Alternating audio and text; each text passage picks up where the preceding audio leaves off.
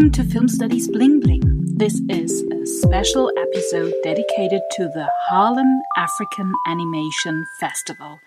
It is the first festival in the United States to be entirely dedicated to animated films and series from Africa. The festival opening will take place on November 14th, and as the festival's online, people from all over the world will have the chance to attend the festival for free. In the first interview, you can listen to Boukary Sawadogo, the founder of the festival. And afterwards, you can meet Assetou Kone. She will visit the festival. With her, I will talk about the festival from a student perspective. So I'm very pleased to welcome Boukary Sawadogo. Hello again. Hello, Ana Louise. Uh, nice to be back. Some listeners already know you, Boukary, because in episode 11 you were my bling of the month. You are assistant professor of cinema studies at the City University of New York. And in the aforementioned episode, we talked about your outstanding research on African cinema. And well, now we have decided to produce a special edition because from November 14th until November 22nd, the first edition of the Harlem African Animation Festival takes place, and you are the founder of the festival. So we thought, well, it might be a good idea to have a little chat about the festival and to use the podcast to promote this really exciting event. Boukary, you founded the festival earlier this year, as far as I know, and the first edition was initially scheduled to be held in May this year. Mm-hmm. Oh my God. I had a track right before outside my window. oh my God. Sorry, New York. no problem. Yeah, that's New York. That's nice. And, and it was, well, held, uh, scheduled to be in, in May, right? And then the pandemic hit. So the festival was initially planned as a festival taking place in a cinema, and mm-hmm. now it has become an online edition. Um, tell us about this. I mean, how was that for you, and to what extent did you had to adapt the program for the transition to online? It has been, uh, I will say, uh, a lot of work because initially it was scheduled to be in-person event in a theater in Harlem here, mm. and I have all the lineup, uh, all the invitations sent out, and also uh, you know, basically, earl, you know, ed ticket paid for. Aww. So, uh, and, I, and I'm talking around, that was, you know, January. Mm. And then, you know, COVID hit uh, mid March in New York here. And I said, okay, you know what, maybe it's something that will be, you know, a bit very temporary. Oh no. and then it was a roller coaster. And then I think in May, I decided to push uh, the festival to postpone it until October, October 17 and 18, hoping that, that by then New York would allow uh, fil- uh, cinema theaters to open and the theater, uh, the festival will be in person. Oh, and then opposite. and then October, yeah. yes, and nothing happened. And I'm like, okay, you know what? Um, there is one option which is uh, to do it uh, online. I know it will be a lot of work, mm. and I know also I knew also that I will lose some of the segment of the festival. Mm-hmm. I, I, will have to condense, you know, okay, the uh, a digital edition, and also I know that okay, there is nothing that can replace the human interaction, and that's it's very difficult to replicate uh, digitally. But you know, okay, I look forward uh, the digital edition, uh, as you said, uh, from November 14 through the 22nd. I can imagine that it's it's a tons of work now to do, but nevertheless, it's so important. I mean, for all the for the audience and for us to to have this opportunity to to take part in this festival. I mean, it's a, it's a sign. I mean, in these times, it's so good and so heartwarming to have the the possibility to nevertheless participate in a cinema experience. I would say. Yes, because because we are in a time where really everybody knows COVID, so we are at home. We feel, you know, I don't say lonely, but the experience, the, the human contact, the human inter- interaction uh, is lost and but also we need culture we need some semblance of life to still go on And uh, I we know that for cinema, the industry is really impacted.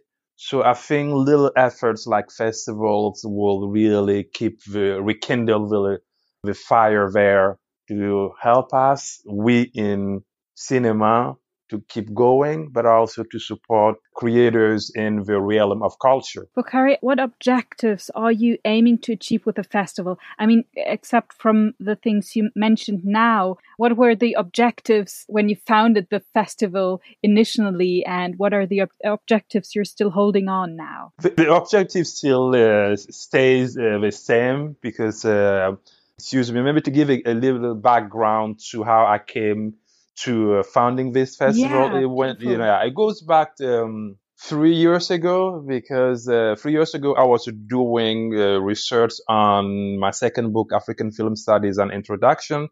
And in that book, there is a chapter on African animation. And I really, you know, struggled to find written, scholarly written articles on African animation or animation in Africa. You only have a couple of them as of now, there is no book on, on African animation. So, and as I go through it, I realize how very, this is a long tradition in Africa of producing animation that goes back, you know, to the mid 1960s. So for me, it's really to bring attention and to bring voice, to give voice and presence to African animation in the US here because this is the first festival in the US that is completely, entirely devoted to African animation. So to give voice to uh, the African animation, but also to celebrate a practice that is well established in Africa.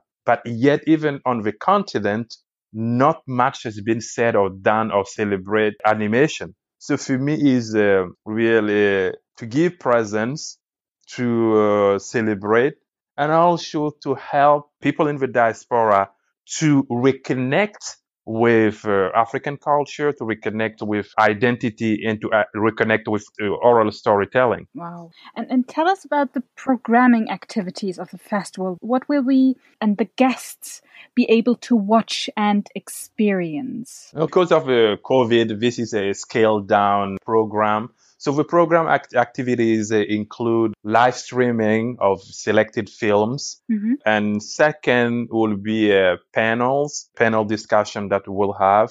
Uh, one panel discussion will be on Moustapha Alassane, who is considered and regarded as the father of African animation. And the second panel allows animators to really, you know, tell their own stories because I want the viewers and listeners to be able, those who will join us, you know, at the festival online, to be able to go through to be in the shoes of uh, the animators. What brought those, you know, creators to animation? What were some of the challenges that they encountered? And really, you know, give us some, you know, I would say personal insight into how maybe each one of them works differently and what is the personal experience with animation and how and where do they see progress in the future of animation in Africa or African animation? It seems to me that this really is not a sort of academic event, but more a really hands on approach so that you really can get an idea of the practice of animation in well in the history but also uh, mainly nowadays. So who are you expecting at the festival? Who's the target audience? It's it's, it's across the it's across the target audience. Obviously with the panel uh, some of the discussion can be geared toward the scholarly audience but I also target the general audience because uh, for those the selected films I really want uh, everybody to engage with it and not, you know, necessarily, you know, uh, watch the film with critical lenses, trying to dissect the film and its um, thematic or technical elements. No, because I will take the specific example of uh, the African immigrant communities in the US. Mm. One of the challenge for, we can call it the second generation children born here or uh, children, you know, who are brought here younger, some of the challenge that parents face, you know, face is really how do you reconnect with the culture back home, but also be rooted in the US here. And I think that okay, some of those animated films and series kind of takes uh, the viewer back into uh, uh, the cultural context of Africa. So the, the, just take the example of the African uh, uh, immigrant community to say that it's geared, you know, with the target audience is not only you know academic scholarly, but the scholars, but also everybody, the general audience. Mm. And for younger younger people as well. I mean, uh, yes. definitely for students and yeah, okay. And and for people with no or little exposure to African animation, what general introductory information can you share, Boukary, so that you may have some basic knowledge about animation in Africa. For instance, our students, I would say, they're not yet so familiar with African animation, but nevertheless, it would be brilliant to have them as guests at the festivals. Yeah, for just you know some basic knowledge about African animation, uh, I would say. Uh, really the founding figure or the pioneering figure is Moustapha Alassane from Niger. And uh, his uh, first animation, I think, came out 1965. I think La Mort de Gandji, The Death of Gandji, which is, you know, pretty, uh, pretty early on. If we consider that Black Girl by Sembène Ousmane 1966 is the first film, first African film that got in- international recognition. So means that only one year later you have, or one year before. So that tells you that okay, you have a very long standing tradition of uh, animation practice in Africa. So you have Moustapha Alassane, and then you know okay, after Moustapha Alassane, I would say you have uh, Jean-Michel Kibushi from DRC, Democratic Republic of Congo, who is also one of the main figure. And also from South Africa, we have Kentridge, who's also one prominent uh, figure of animation. And then, you know, from the year 2000 onward, we have a very, I would say, the democratization of the animation practice uh, in Africa with countries uh, like Madagascar. Very people know about it, but Madagascar has a really has long been one of the few countries in Africa where animation was really prevalent, but slowly now almost in every country we have uh, a new generation of animation that you know that is coming through. And also it's one of the sector that we can see large um, media companies from the US, you know, trying to get into the market uh, in Africa. Uh, thank you for sharing this uh, with us, Boukary. And I have to say, I have to recommend your book, uh, The Introduction on African Cinema Studies, because I know that this book, for instance, is in our library. So if students are listening, just borrow this book, read the chapter on African animation, and you're perfectly prepared for taking part in this uh, beautiful event. Boukary, how can the audience join in this online edition from anywhere in the world. I mean, I would like to be part of this uh, festival as well, and I'm here in Germany. Yeah, so it's, it's you know it's not geo blocked, which means uh, you know from anywhere from the world. Uh, uh, you can join us and I will share the, the different links with you, uh, Anna Louise. So maybe you can include it in the podcast. I will do that, definitely. Yes, yeah, because we have links that, you know, for the different live streaming and also also for the webinar, for the panels. So I will share the links uh, with you, and you. I think from, from the podcast, everybody can you know copy the link to join us. And will the audience members have to pay to watch the films online? No, for this edition, it's uh, free, so uh, you know can join for free. That's so yeah. Yeah, it's COVID, so we, you know, doing our part to really, you know, help everybody you know, get immersed in African cinema at a relative, at no cost. Oh, thank you so much. That's brilliant. Perfect. And for one more time, do you want to repeat the dates and the times and the platform for the Harlem African Animation Festival, Boukary? Yes, the dates are November 14 through uh, November 22nd and uh, the activities include uh, live streaming of uh, selected films and also panel discussions. So those are you know the activities.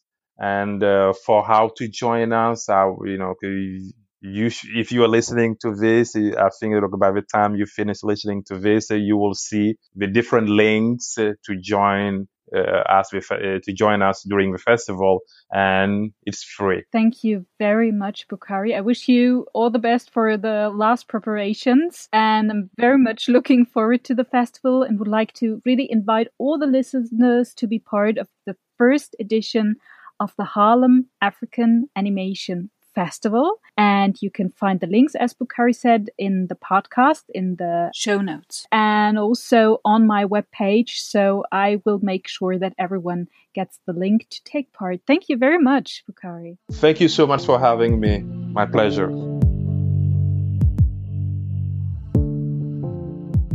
I'm very pleased to welcome Assetou Kone. Hello, and thank you so much for taking the time. Hi, Anna. How are you? Um, thank you so much for having me. I'm super excited to be here. Thank you very much. It's a pleasure. It's my pleasure. I'm fine, and let's start our little conversation. I mean, but but wait, before we talk about the Harlem African Animation Festival, I would say it would be great to get to know you a bit better. I mean, I, I know from your professor that you're a very very dedicated student at the City University of New York. In which degree program are you enrolled? So, um, right now I'm currently um, seeking a bachelor's in political science. This is actually my last semester.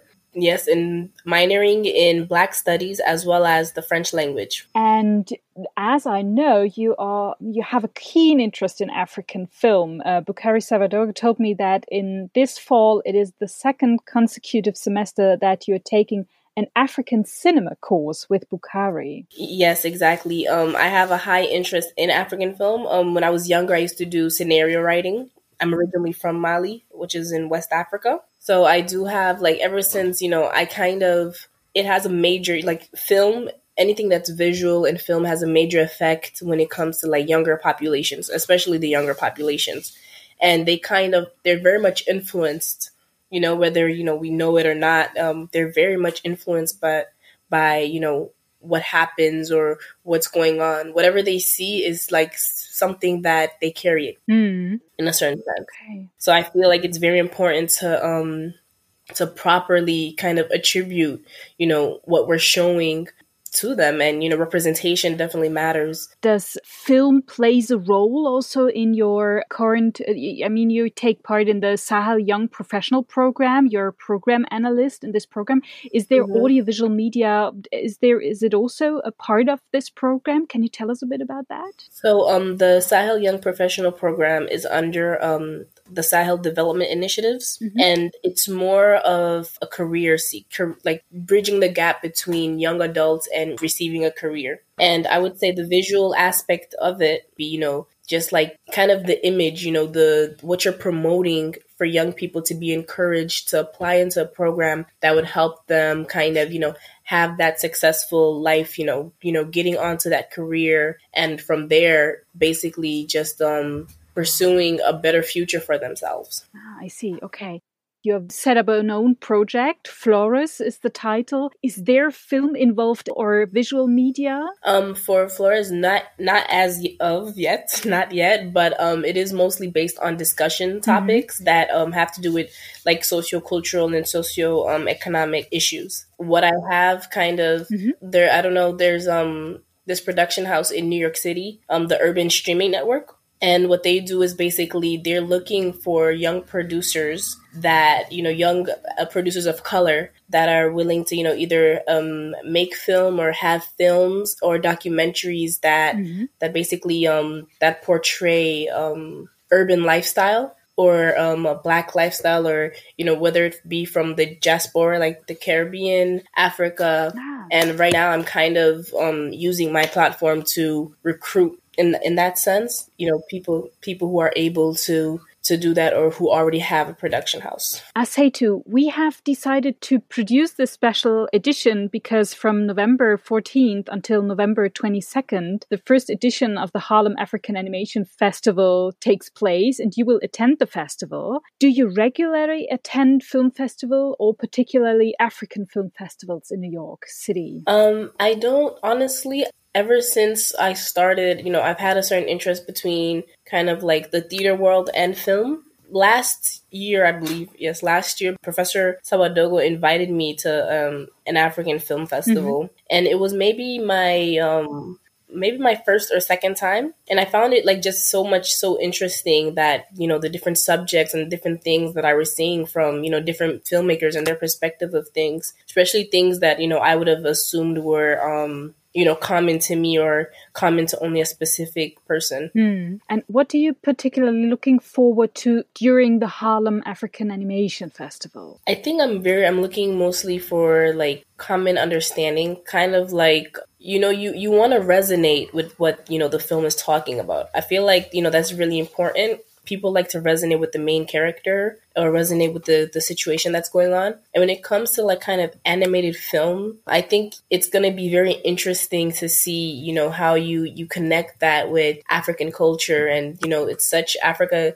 the African continent is just so diverse within itself that you there's so many ways it could go and there's so many things that you know to see so i'm really much looking forward to you know the diversity of that and what is your favorite african animated film or an african story you would like to see it animated so that the film can perhaps be seen at a future edition of the Harlem African Animation Festival. So the two um, films that you know are like pretty popular, Kirikou. Mm-hmm. I know Kirikou is very popular, and I remember that even when I was um, a lot younger, and you know people singing the song, and you know I feel like the even like you know the behind story of Kirikou with the the um the witch and everything, it was very important. You know, um, kind of like it, it shows that you know there's always a reason for why people act the way they act so I feel like Kirikou was very um good. One of the newest ones that was on Netflix is um Aya Aya de Yopougon, mm-hmm. which is um an Ivory Coast based um film, and I feel like that also is you know the way they talk and the way that like it's it's the person you know if you're from Ivory Coast you can resonate with that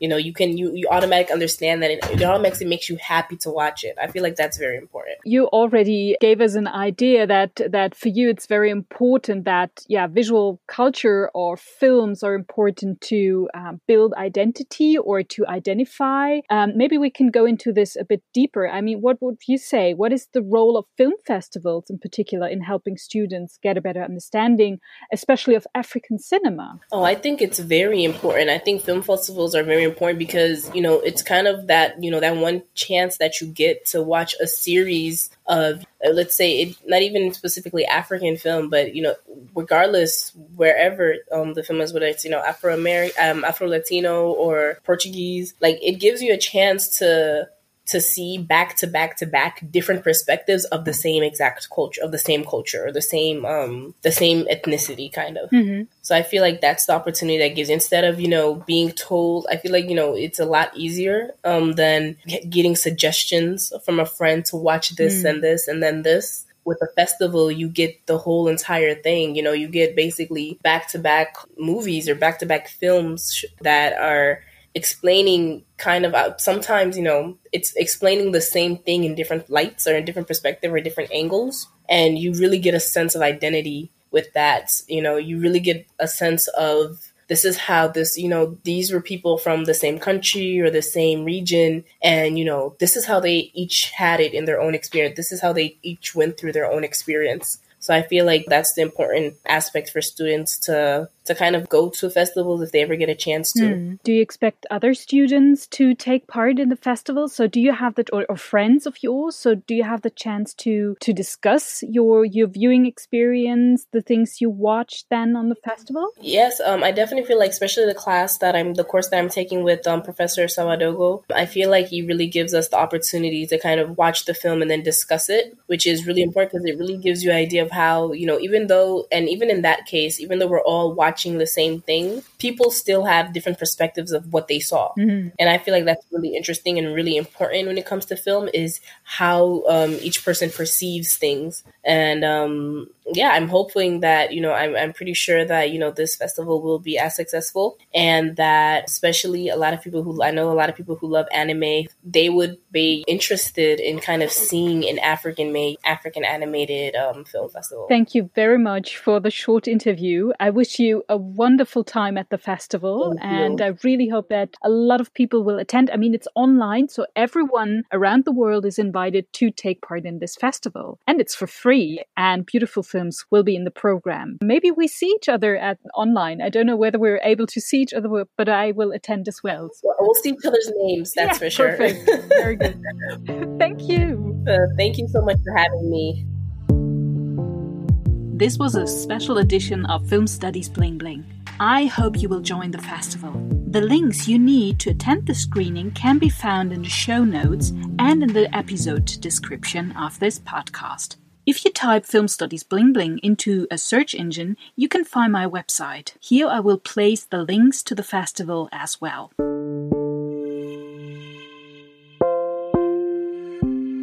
The next regular episode of Film Studies Bling Bling will be released on November 20th. Thank you so much for listening and um, enjoy the festival.